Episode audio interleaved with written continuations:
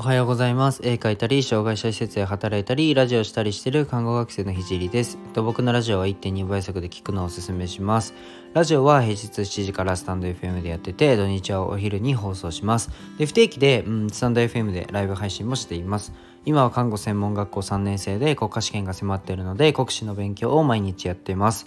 で、それと並行して毎日絵を描いてます。ラジオで話す内容としては、障害者施設を立ち上げるまでの過程と何者でもない僕の作品で世界を世界を変えるまでの全てを発信します。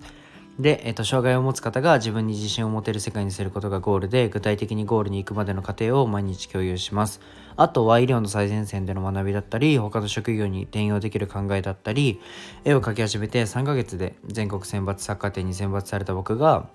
日々発信をしていく中で共有したいなと思ったことを話します。まあ、夢を叶えるまでの日記みたいなものです。で、コラボの依頼は Twitter とインスタの連絡にてお願いします。で、あと面白いと思ったらフォローお願いします。で、この間初めて、えっと、コラボを、えっと、いくチャンネルさんの方で、えっ、と、と、やらせていただいたんですけど、めちゃくちゃ楽しかったので、あの、リンクの、リンク貼っとくので、あの、すごい、あの、育児のこととか、うん、本当幅広い話、夢の話だったり、育児の話だったり、まあ、時間の使い方だったり、本当幅広く、えっと、話してるので、えっと、ぜひ、面白いので聞いてみてください。えっと、じゃあ今日のテーマは、自分のタイプを把握するというテーマで話していきたいと思います。で、自分のタイプはどっちかなって考えながら聞いてくれると嬉しいです。えっと、まず1つ目、えー、0から50を2つできる人か0から100を作れる人かという内容で話します。えっと、0から50を2つ、すなわちクオリティとしてはまずまずで平均点より少し高いくらいのパフォーマンスのことを2つできる人。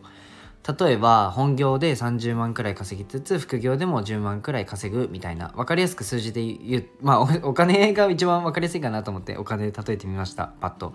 えっと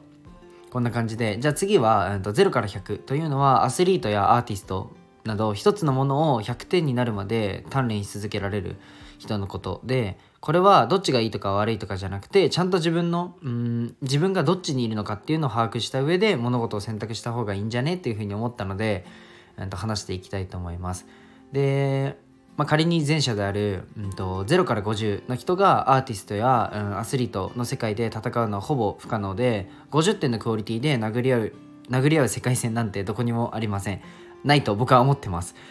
で逆に、うん、と0から100までのことを追い込むタイプがサラリーマンをやりながら副業でもあれやってこれやってみたいなのを続けるのはなかなかしんどいんじゃないかなっていう思いっていうふうに思います。えっとじゃあ僕なりに、うん、こっちのタイプはこうやって戦った方がいいんじゃねっていうのを紹介していきたいと思います。まず分かりやすいのが0から100点まで上げられる上げられちゃうよっていうタイプはもう全員アーティストや、えーと、アスリートもう全員アーティストやアスリートではないことはもう分かってるので仮にサラリーマンだと仮定して話しますね、えーと、0から100の人は副業に資産になるものをやることをお勧めします。というものの資産になるというのはすぐにお金にならないけどコツコツやってれば1年後には勝負ができるかもねっていうものです。例えば YouTube だったりブログとか、まあ、これもそうですよね。音声メディアとか、まあ、この辺は時間がかかるので自分を叩きまくるのが好きな人はこっちの道を選んだ方がいいんじゃないかなっていうふうに思いますちなみに僕はあの完全にこっちなので、えっと、毎日地道な細かすぎる絵を描いてます